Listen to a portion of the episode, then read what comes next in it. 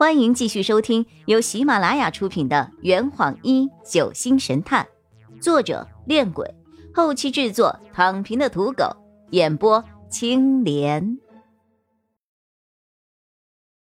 第四十七章，不用清理的垃圾篓。包凯看了看我，又看了看张璇。现在所有的人都问完了。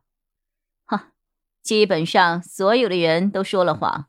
除了最后一个，还有我。我立刻补充。张璇将整理后的时间线放在了桌上。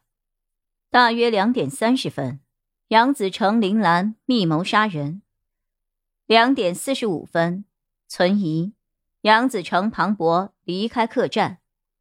四点三十分左右，杨子静和林雨生说话。四点四十分，我杨子欣、杨子静。离开客栈，四点五十五分左右，林兰和林雨生说话。五点左右，杨子成、庞博回到客栈。五点十分，韩辉和林雨生说话。五点十五分左右，我杨子欣、杨子静回到客栈。五点二十分，林雨涵和林雨生发生了争执。五点三十分到六点。宋雨宁见过林雨生。六点，丁思琴和林雨生说话。六点十分，杨子成和林雨生说话。六点半，杨子欣和林雨生说话。六点五十分，晚餐。七点，洛佩发现尸体。我头痛着，明明写的是中文，可我怎么看不懂啊？包凯也十分迷茫。林雨生真的是死了吗？这张时间表从上往下看，所有的人看到都是活的林雨生。张璇似乎也接不上话了，苦笑着：“真没有想到，他们的证词连起来，居然刚好是一条完整的、没有死人的时间线。哈，这应该是我见过的最为巧妙的伪证了。几乎所有的人都在为圆这个谎而说假话。”惊讶归惊讶，冷静下来仔细思考的话，按照正常的逻辑顺序，应该是凶手应该是最后一个见过死者的人，也就是杨子欣。那也不对啊，林雨生的死亡时间是下午四点半到六点半，子欣见到林雨生的时候已经是六点半了，那个时候林雨生应该已经死了，子欣在撒谎吗？可是他为什么要隐瞒呢？或许子欣不是六点半和林雨生见的面，或许早一点，他杀害了林雨生。可是为什么要跑去买一块手表呢？难道就为了给警方提供时间？如果子欣没有杀人的话，他又是在帮谁隐瞒呢？再往前推，说谎的就是姑父了。他在帮姑父隐瞒吗？奇怪了，你一直在碎碎念什么呀？张璇问我这个问题的时候，我们已经在大厅吃完了晚饭了。我在想凶手啊！张璇不急，我可急，这对我来说是生死攸关的事儿啊！凶手不是想出来的，得推。林雨生一定是在这里面某个时间点上被人给杀死了。而在这个时间点之后，所有的人都掩饰了自己看到尸体的事实。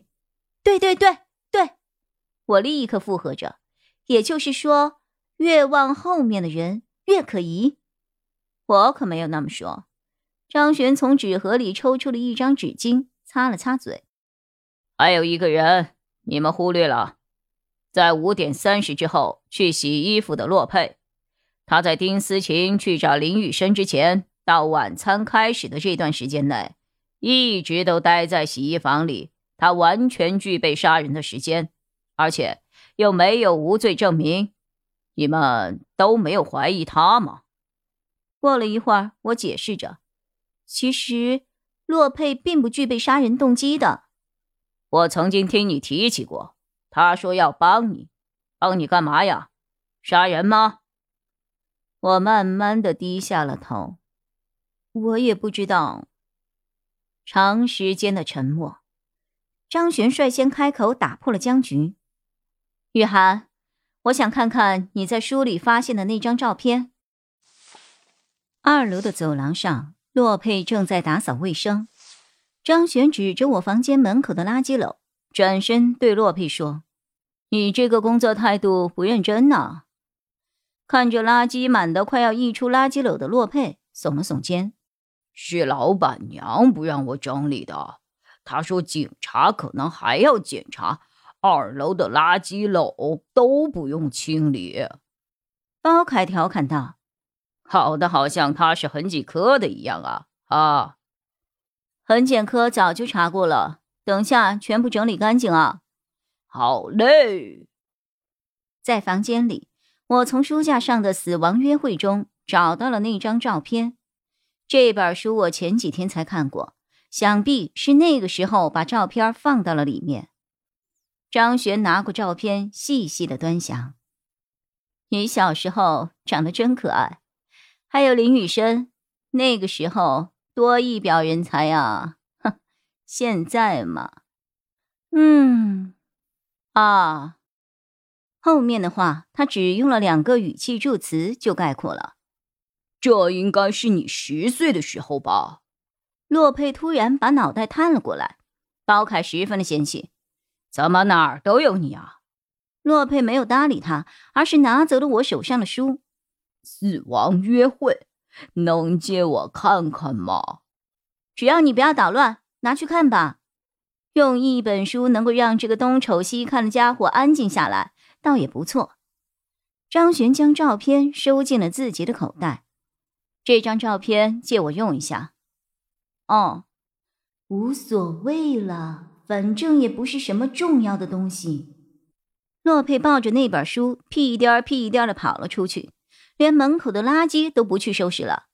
包凯返回大堂和值班民警交班，张璇嘛，自然是继续和我睡一个房间了。夜晚，我们两个女生软软的躺在床上，望着天窗外的夜空，聊着。闺中凶语，玄儿，你知道凶手是谁了吗？不知道。那我们接下来该怎么做呀？先睡觉。我们只剩下一天的时间了。我知道，你这两天为了帮我，把自己弄得疲惫不堪，我都看在眼里了。谢谢就不必了啊，给谢礼就好了。这坛已经喝完了，呵，你猜出凶手是谁了吗？啊，老板，拿酒来。呃呃，更多精彩，请关注青莲嘚不嘚。